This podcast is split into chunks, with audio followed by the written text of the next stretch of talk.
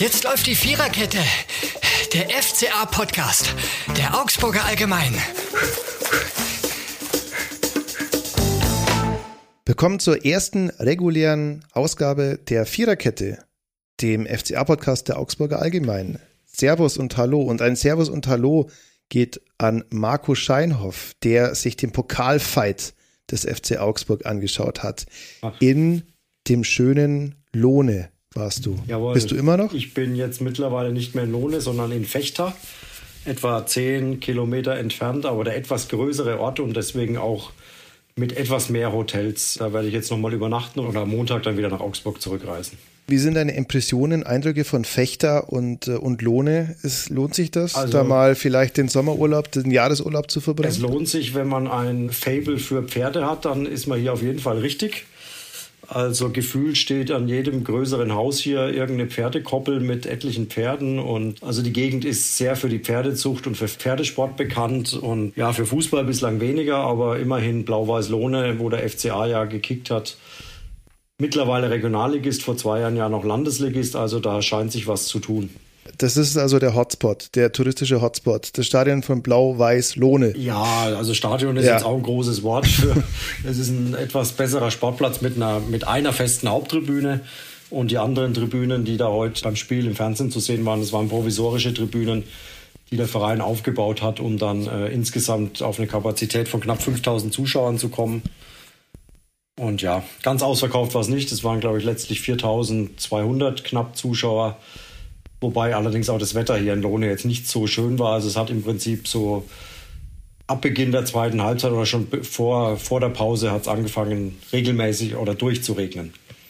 Das hat man gesehen im Fernsehen. Da dachte man auch, das ist eine echt, ja, recht mediokre äh, Einladung, sich das Ganze mal vor Ort anzuschauen, ja. Also Lohne, a cold and rainy Sunday in Lohne. Ja, naja. genau. Aber gena immerhin der, Regen, ja, der, der, Regen, aber immerhin, äh, was danach Enrico Maaßen, also der FCA-Trainer nach dem Spiel gemeint hat, der Regen hätte ihnen sehr gut getan, weil dadurch der Platz deutlich schneller und nasser wurde, weil er war zu Beginn sehr trocken und stumpf, was ja Amateurvereine gerne mal auch als taktisches Mittel nutzen gegen Bundesligisten, mhm. um eben, dass der Platz nicht so schnell ist und der Ball nicht ganz so scharf gespielt werden kann.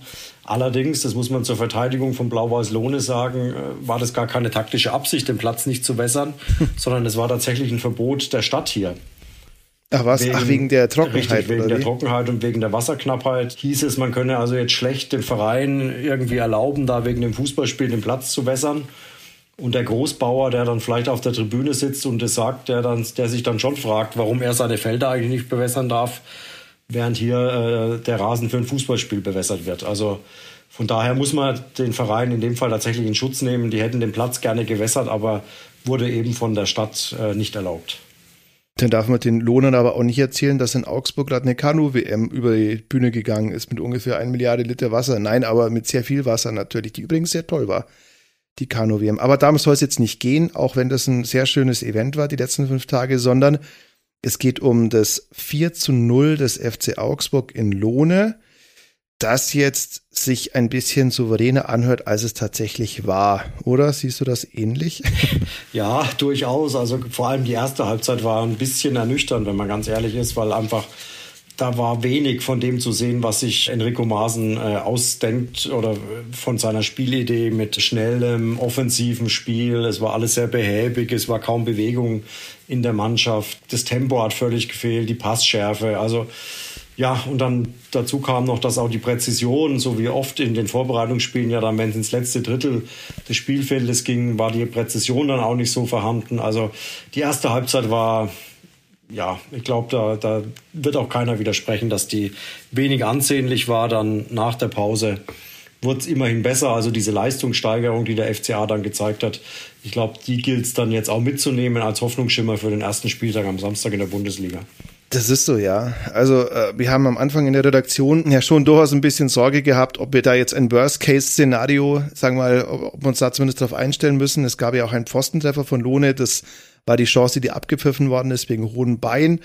Unterm Strich hat man natürlich schon gemerkt, dass mit fortschreitender Dauer das äh, Aufbäumen der Lohner geringer wurde. Sagt man eigentlich Lohner? Ich glaube schon. Ja, ich glaube auch, ja. Ja, und dass da natürlich dann mehr drin war für den FCA. Ja, das ist jetzt so eine typische Nummer mit äh, Pokal Hauptsache weiter, ähm, könnte man sagen. Es ist halt ein Lernprozess. Das sagen ja auch alle, ja, dass man sagt, äh, man hat äh, gewisse Dinge, an denen man arbeiten möchte, dass man offensiver agiert. Man hat natürlich auch gemerkt, dass die Mannschaft schon eine Änderung an sich vorgenommen hat, ja, in ihrer Spielweise, in ihrer taktischen Ausrichtung. Und das hat man jetzt zumindest mal auch gesehen, wenn man sich das Spiel anschaut. Also es ist ein 3-5-2, sagen manche. Manche, so wie du, Markus, sagen, es war eher ein 3-4-3, glaube ich, was Enrico Maaßen hier spielen hat lassen. Ja, also Fakt ist. Es ist halt ja, offensiv, das ist einfach bei ihm festzustellen, ist es wirklich sehr fließend und sehr flexibel. Äh, der Neuzugang äh, Elvis Rekspetschai hat davon mhm. gesprochen. Er war ja so äh, erst eher im, im defensiveren Zentrum, dann hat er sich irgendwann, weil Arne Meyer nicht so wirklich ins Spiel kam, auf der offensiveren Position haben die sich ein bisschen abgewechselt und er hat von einer schwimmenden Rolle geredet. Also sprich, dass das alles irgendwie ineinander fließt. Also dass sich da keiner in der Offensive irgendwie auf einer Position festspielt, sondern dann taucht plötzlich, als ein Florian Niederlechner eingewechselt war, taucht er mal auf der linken, etwas defensiveren Position von Iago auf. Und also ich glaube, die Offensive von Enrico Maaßen, die ist sehr, sehr flexibel und äh, da muss sich jeder im Prinzip auf, auf den Positionen wohlfühlen und ja, keiner mhm. ist da mhm. so wirklich richtig festgelegt. Ja, Demirovic, klar, ist eher so der Zentrumstürmer dann gewesen. André Hahn kam eher über die rechte Seite. Also, aber dennoch, äh, gerade in der Offensive ist da sehr viel Variabilität, glaube ich, von den Spielern gefordert. Ja gut, und die Dreierkette stehen natürlich schon. Das sind äh, Hauve Leo und äh, Udokai. Jetzt in dem Spiel Maxi Bauer. Wahrscheinlich langfristig wird Maxi Bauer durch Ries Oxford ersetzt werden. Ja. Und dann haben wir auf der linken Seite Iago und Caligiuri. Und man hat schon gemerkt, eine ganz zentrale Rolle in diesem Maßensystem sind schon die Außenverteidiger, die ja eigentlich gerade gegen Lohne keine Verteidiger, sondern eigentlich Außenstürmer hätten sein sollen. Ja, das auch sehr offensiv für, eigentlich angelegt ja. haben. Also man hat schon gesehen, mhm. dass die sehr, sehr offensiv und sehr hoch in der gegnerischen Hälfte oft standen, aber ja, so, so ohne durchschlagenden Erfolg letztlich. Mhm. Genau, und dann im, im Mittelfeld wird es dann relativ wild teilweise zu erkennen, wer da jetzt wo spielt. Das ist, glaube ich, aber auch Konzept. Ist ja interessant, dass man sagt, man will den Gegner durch permanentes Attackieren ins Grübeln bringen. Gibt den schönen Spruch von, ich weiß gar nicht welchem Trainer, ich glaube Paul Linz. Wir werden heute den Gegner durch permanentes Tore schießen zermürben. Das wäre vielleicht auch langfristig das Ziel von FCA. Ja. Aber, äh, und auch von, von Enrico Maaßen natürlich. Ja, aber jetzt hat man diese Taktik gefunden wenn man jetzt vielleicht das Personal angeht, ähm, es gibt gewisse äh, Spieler, die da vielleicht ein bisschen besser zurechtkommen. Da können wir eigentlich auch gleich den Mann des Spiels vielleicht auch mal küren.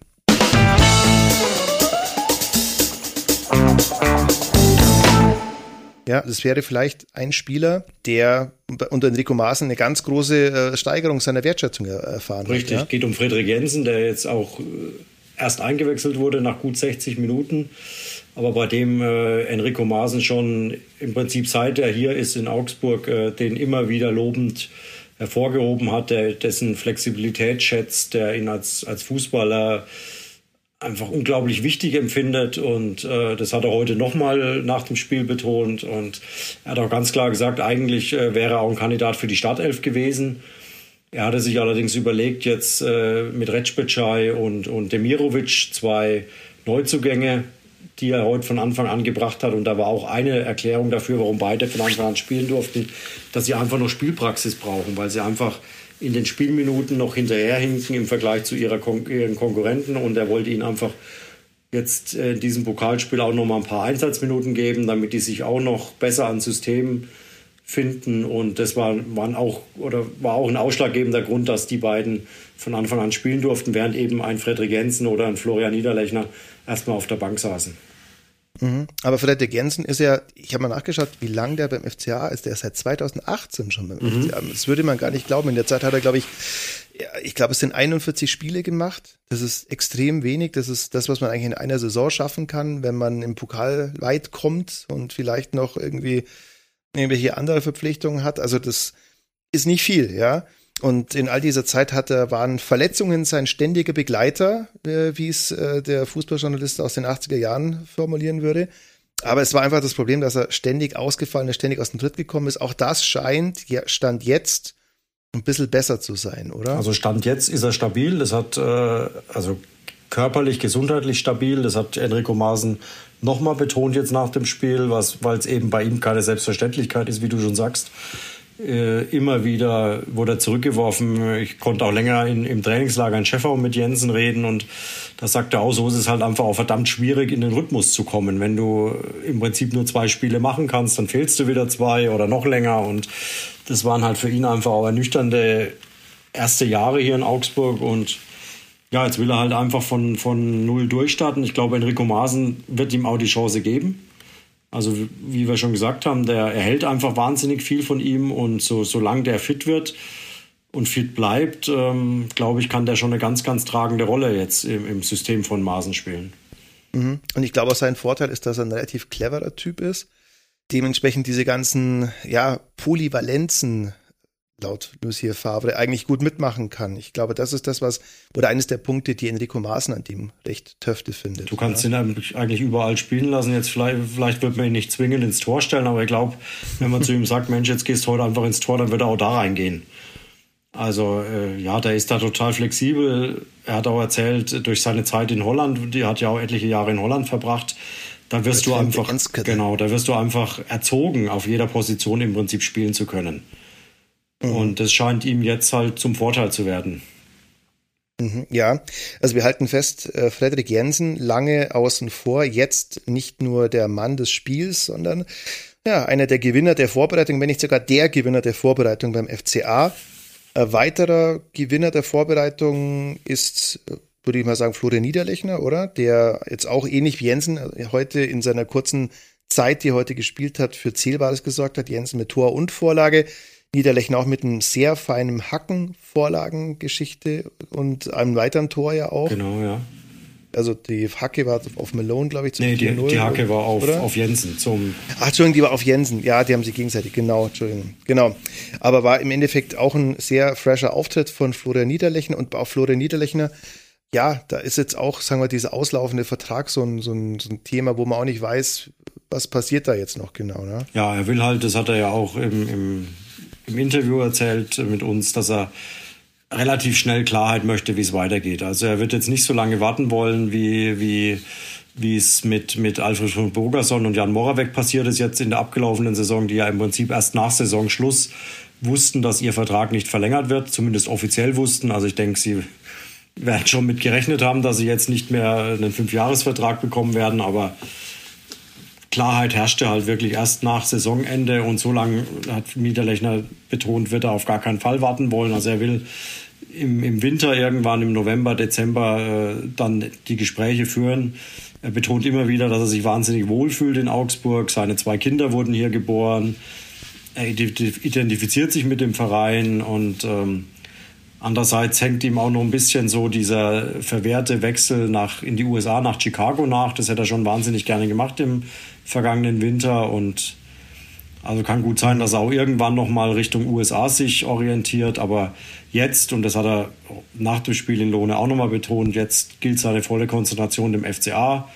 Er hatte ein ganz, äh, ein sehr, sehr gutes Gespräch wohl mit Enrico Maaßen am am Samstag äh, nach dem Abschlusstraining haben sie lang sich unterhalten über seine Rolle. Er wollte jetzt da nichts verraten aus dem Gespräch, weil es einfach intern bleiben soll. Aber ich glaube schon, dass herauszuhören war, dass Maaßen ihm auch äh, wirklich eine, eine wichtige Rolle zuschreibt, gerade auch für die jungen Spieler, dass er einer ist, an, die, äh, an den sich die Jungen wenden können. Und er weiß nach wie vor, sagt Maaßen, wo das Tor steht. Und das ist ja für einen Stürmer nicht ganz unwichtig. Mhm. Ja, und ist auch ein zentraler Stürmer, zentrale Figur im Angriffsspiel des FCA. Und gerade wenn man vielleicht mit einem 3-5-2 spielt, ist es gar nicht so schlecht, zwei, zwei Stoßstürmer zu haben. Das ist ohnehin augenscheinlich, wie viele nominelle Stoßstürmer der FCA eigentlich hat. Ja, also wenn man jetzt Demirovic oder Pepi oder Niederlechner oder auch Malone anschaut, sind alles Typen, die eigentlich sich in der Mitte am wohlsten fühlen. Ja. Malone Interessant hat auch getroffen, ja. darf man auch nicht vergessen. Hat er drei Minuten mhm. nur 87. wurde eingewechselt und hat er noch den Treffer zum 4-0 gemacht. Also der scheint auch den vergisst man gerne mal, das stimmt schon, ja, ja. Maurice Malone. Ja. Vor allem, weil es ja auch mal Gerüchte oder ähm, Überlegungen gab von ihm, vielleicht sich St. Pauli anzuschließen. Ich glaube, das ist jetzt aktuell nicht mehr so wahnsinnig akut. Genau. Aber, also er hat im Trainingslager auch betont, er wird natürlich äh, auch mit Enrico Maaßen das Gespräch suchen, wie er ihn einschätzt, welche Möglichkeiten er ihm vielleicht bieten kann und offensichtlich äh, scheint Maaßen ihn zumindest dauerhaft jetzt im Kader und vielleicht auch mal für Einwechslungen oder vielleicht sogar mal von Anfang an einzuplanen. Weil sonst, klar, hätte Malone sich natürlich auch wieder umschauen müssen, ob er nicht anderweitig äh, zur Spielpraxis kommen kann. Aber offensichtlich plant Maaßen mit ihm und so, mhm. dass, er, dass er jetzt erstmal in Augsburg bleibt. Ja, das wären unsere beiden Gewinner.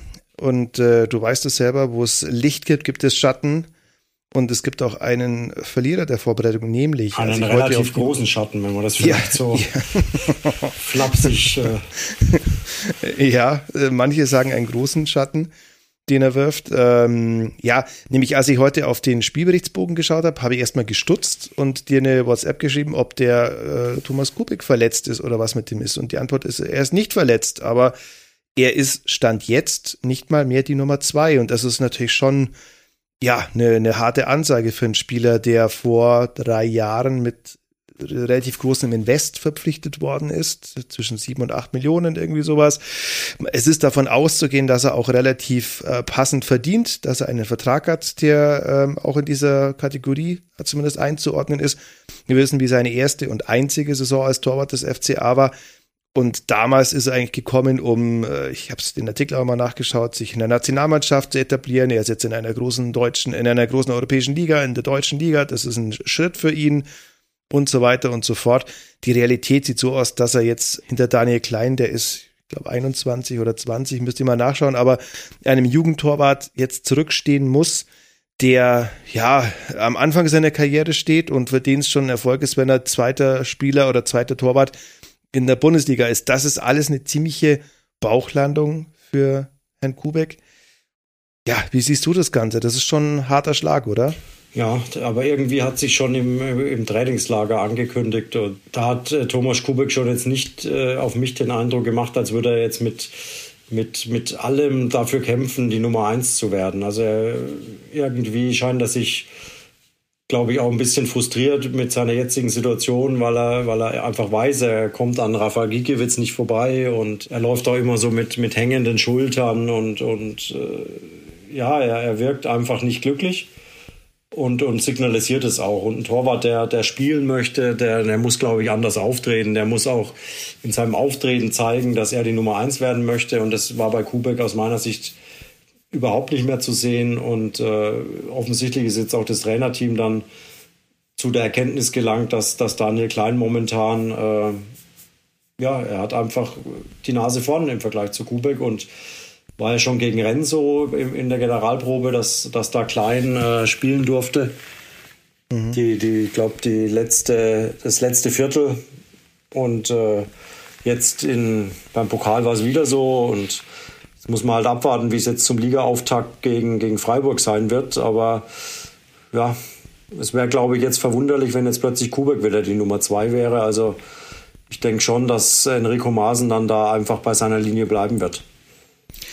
Es ist vielleicht doch einfach so, dass man als Verein, der sieht, welches Gehalt äh, Thomas Kubik jeden Monat einsteigt, auch, ja, äh, nennen wir es mal so, ein bisschen die Daumenschrauben vielleicht anzieht äh, und ein Signal, ein deutliches Signal aussendet, um äh, Thomas Kubik zu sagen, such dir einen neuen Verein und zwar jetzt. Auf Leihbasis hat man dann die Möglichkeit, äh, dass man den einen ja noch, äh, sagen wir, woanders parkt, in der Hoffnung, dass er dann Spielpraxis sammelt und vielleicht im Sommer, das wäre ja eigentlich die letzte Möglichkeit in einem Jahr, äh, tatsächlich nochmal eine Ablöse generiert mit ihm. Wobei, da muss man schon auch mal die Frage stellen, welcher Verein dich jetzt ein Herz nimmt und sagt, jawohl, den Kubek, den stelle ich mir ins Tor.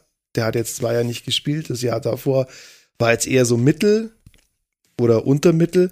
Das ist schon keine ganz einfache Situation. Und vor allem, es ist halt wirklich hart. Der steht jetzt vor einem Jahr oder potenziell eigentlich vor zwei Jahren, in denen er nicht mehr mehr ein Kader eines Bundesligisten ist, in dem er auf der Tribüne hockt und das in dem besten Fußballeralter. Ja, also das ist schon ja eine ziemlich harte Nummer für ihn. Ja, aber ich glaube, er weiß auch um diese um seine Situation. Also ich konnte jetzt im Trainingslager kurz mit ihm mal sprechen und er weiß, dass er einfach Spielpraxis braucht und er weiß auch, dass er die in Augsburg in naher Zukunft nicht bekommen wird. Also ich denke, er ist auch bereit, auch wenn er betont hat, dass er sich sehr wohl fühlt in Augsburg mit Familie und allem, aber wenn er Fußball spielen möchte, wieder irgendwann, dann muss er einfach den Verein entweder wechseln oder sich ausleihen lassen. Ich glaube, das ist ihm durchaus bewusst. Aber wie du sagst, es fehlt halt momentan einfach an äh, Interessenten. Mhm. Und, ja, Im ersten ähm, wäre vielleicht noch was in Tschechien denkbar, ne? wo er herkommt und wo man sich an seine guten Leistungen erinnert. Oder vielleicht in. Rennen, aber die haben ihn ja auch nicht äh, am Samstag gleich du. mit dem Bus gesetzt, sondern er ist ja noch da. Von daher scheint da das Interesse in Rennen jetzt auch nicht mehr so groß zu sein. Ja, vor allem Rennen war letztes Jahr Vierter der französischen Liga. Also ich glaube, dass da der Anspruch ein anderer ist, auch für einen Ersatztorwart als äh, ja als ein Ersatztorwart von äh, vom Tabellen 14. letztjährig der Bundesliga, ja, so ja. der jetzt aktuell Nummer drei ist. Ne? Ja, also ganz schön knifflig, ganz schön harte Ansage für Thomas Kubek, aber ja, man macht ja nichts ohne ohne Grund dahingehend, dass man sagt, man das wäre jetzt zum Nachteil des Vereins. Also man setzt offenbar auch auf auf äh, auf klein. Man, man setzt große Stücke in denen. Es ist ja vielleicht auch mal so, dass äh, Rafael Gikiewicz, der ist jetzt auch nicht mehr der Jüngste, vielleicht auch irgendwann mal einen, einen, einen Ersatz mal braucht, so und dann wäre es natürlich schon jemand, der äh, wie Klein, dem, der, eigentlich als ja, relativ großes Talent gilt, den man da auch mal reinsetzen könnte. Vielleicht will man ähm, einfach Klein auch schon in diese Position bringen, weil man eben ja. vielleicht davon ausgeht, dass es bei Kubek vielleicht äh, irgendwann äh, in naher Zukunft einen Interessenten gibt und dann, mhm. dann wäre man da im Prinzip vorbereitet, dann hätte man Daniel Klein quasi schon als Nummer zwei etabliert und könnte den, den Thomas Kubek dann äh, noch etwas leichter ziehen lassen. Mhm. Vielleicht steckt ja auch so eine Überlegung irgendwie dahinter zu sagen, okay, wir setzen den Kleinen jetzt mal als Nummer zwei, dann kann der sich an die Rolle schon gewöhnen und mhm. bei Kubek gucken wir halt einfach, äh, ob's, ob nicht doch noch ein Wechsel oder eine Ausleihe möglich ist. Mhm.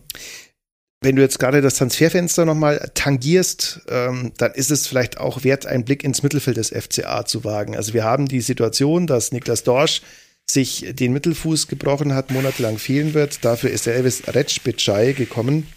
Der nächste Zungenbrecher im FCA-Team nach Udokai, Rauveleo und ja, ich glaube, das war es jetzt Stand jetzt. Kikiewicz. Aber Gikiewicz, richtig, genau, Gikiewicz. Das sind die Namen, die man als Sportjournalist im Zweifelsfall immer ein zweites Mal googeln soll, auch wenn man sie hundertmal geschrieben hat, aber einmal dieses ein. Genau, immer gucken. Vor allem Retschbescheid, der entzieht sich ja wirklich völlig jeglicher äh, herleitbaren Regeln. Also Wahnsinn. Der ist im Stile von, äh, wie, wie hieß der Armenier von Dortmund, äh, Mikitarian, genau. genau.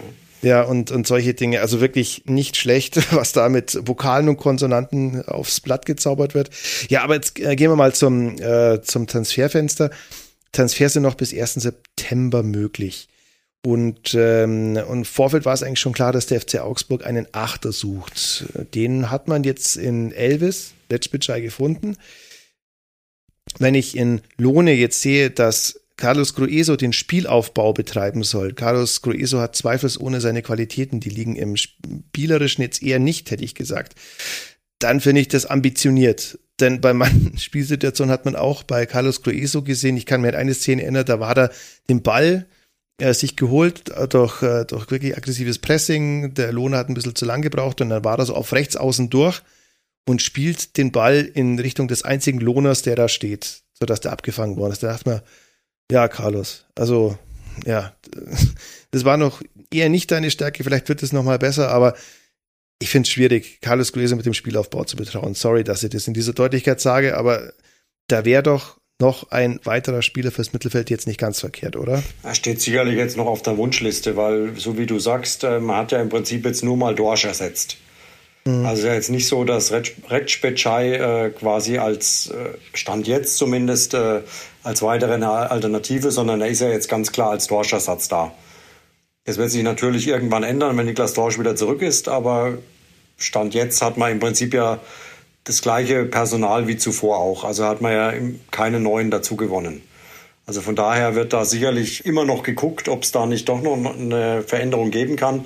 Genauso aber, und das betont Enrico Maaßen ja auch immer wieder, wünscht er sich auch für den Angriff noch einen neuen Spieler, der, so wie er immer sagt, für Quote sorgt. Also mhm. bei dem er einfach weiß, der bringt Qualität mit, aber nicht nur Qualität, sondern der bringt auch die Garantie auf, auf Tore und Vorlagen.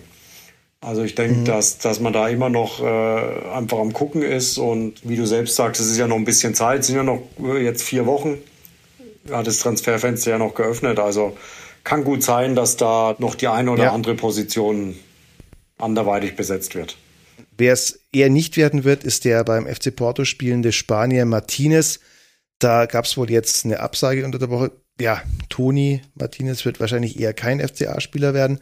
Aber so diese Kragenweite wäre wahrscheinlich jetzt mal nicht schlecht. So einen Stürmer, von dem man weiß, der, der hat in der Vergangenheit schon mal gescored, der ähm, ja das Potenzial dazu hat und aus irgendeinem Grund beim aktuellen Verein halt nicht so zum Zug kommt, wie es wie es der Fall ist. Weil sagen wir jetzt noch einen entwicklungsfähigen, einen, der zwar laut eigener Auskunft mit Eiseskälte ausgestattet ist, aber halt eben nur zwei Tore gemacht hat. Ich glaube, den braucht man jetzt nicht nochmal. Das kann man durchaus probieren, also, aber man sollte vielleicht jetzt tatsächlich noch einen holen, der, wie Enrico Maaßen sagt, einfach Quote bringt.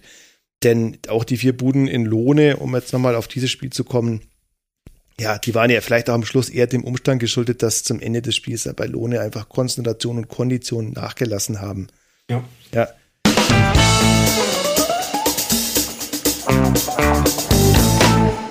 Da sind wir übrigens auch beim zweiten und letzten Kategorie-Event dieses Podcasts. Diesmal ist es von den Fantastischen Vier, Vier gewinnt. Und aus dem Grund, weil ich mir nicht ganz sicher bin, nachdem ich diesen Song schon länger auf dieser das könnten Lieder sein, die es mal in die Playlist schaffen, Liste habe. Ich bin mir nicht ganz sicher, ob der FC Augsburg in dieser Saison oft vier Tore macht, weiß ich jetzt nicht. Deswegen wird er jetzt mal abgefahren. Vier Gewinne von den Fantastischen wieder auf der Playlist zu unserem Podcast, die einsehbar ist auf Spotify und die sich bei jedem Spiel um einen Song ergänzt. Ja, jetzt war es sozusagen das Ende der Vorbereitung, auch wenn das natürlich das Pflichtspieldebüt für Enrico Maaßen war wir ziehen insgesamt ein gemischtes Fazit, oder? Zumindest von diesem ersten Pflichtspiel. Man hat gemerkt, wo die Reise hingehen soll. Man hat aber auch gemerkt, wo es noch richtig hakt. Ja, so würde ich es auch sagen. Also, ja, wie gesagt, erste Halbzeit verbesserungswürdig. Das wissen aber alle. Also, da war auch jeder danach sehr kritisch äh, mit der Leistung dass einfach das Tempo gefehlt hat, äh, dass das Positionsspiel nicht ideal war. Und äh, aber was, wie wir vorhin schon gesagt haben, was Mut macht, ist dann eben die Leistungssteigerung in Hälfte 2. Aber sowas wird es mhm. aber am Samstag brauchen, wenn der SC Freiburg kommt, denn das wird, wird ein ganz anderes Kaliber, ein ganz anderes Spiel, eine ganz andere Herangehensweise und da wird sich dann wirklich zeigen, ob das neue System, die neue Idee von, oder was heißt neue Idee, ist ja jetzt, äh, er will halt Offensivfußball spielen lassen, also zumindest für Augsburg eine neue Idee, ob die sich auch in der Liga umsetzen lässt und wie dann eben, wenn die ganz großen Kaliber kommen, wie dann die Mannschaft damit umgeht. Mhm. Ja, immerhin, man kann sagen, es gibt andere Vereine wie Hertha, gut, die haben gegen Braunschweig gespielt. Da hat es ja nicht geklappt mit dem Weiterkommen. Insofern ist man jetzt zum ersten Mal weiter. Das äh, Hauptziel eines jeden Pokalspiels ist es, eine Runde weiterzukommen. Aber das Hauptspiel des FC Augsburg ist es ja auch, eine Entwicklung hinzulegen. Und da bin ich gespannt, wie schnell die Entwicklungs- und Lernkurve so weit ist, dass sich das Ganze auch in Spielweise und Ergebnissen umschlägt. So, in diesem Sinne, vielen Dank, Marco. Sehr gerne. Fürs Zeitnehmen aus dem malerischen Fechter. Jawohl. Ja, grüß mir Bürgermeister, na, wo, ich hatte ihn vorher noch. Moment. Bürgermeister Christian Kater. Schöner Name. Christian Kater. Christian mit K übrigens, aus Fechter. Jawohl. Christian Kater werd, von der SPD, falls du ihn sehen Ich werde vielleicht ja? morgen noch mal im Rathaus kurz vorbeischauen und mal gucken, ja. ob da alles so seinen Gang jetzt nimmt. Einfach mal checken, ob, ob in Fechter noch alles in Ordnung Jawohl. ist. Auch die, auch die wunderbaren malerischen Nachbargemeinden Barkum, Lohne, klar, Woldenstedt und Fiesbeck. Vielleicht einfach mal abklären. So, in diesem Sinne, vielen Dank fürs Zuhören an alle, die uns zugehört haben. Mein Name war und ist immer noch Florian Eiserle. Das war Marco Scheinhoff und wir sind die Viererkette. Ab jetzt wieder dauerhaft auf Sendung und ihr wisst, wo ihr uns hören könnt, nämlich überall da, wo es Podcasts gibt, bei uns auf dem Webplayer. Und äh, ja, gerne ein Abo da lassen, dann verpasst ihr keine Folge, genauso wie André Hahn übrigens, der uns in der letzten Folge gesagt hat, dass er bislang jede Folge gehört hat. Schöne Grüße, André, an der Stelle. Und äh, ja, dann hören wir uns wieder nach dem Saisonstart. Wir sagen ciao. Ciao. Das war die Viererkette, der FCA-Podcast der Augsburger Allgemein.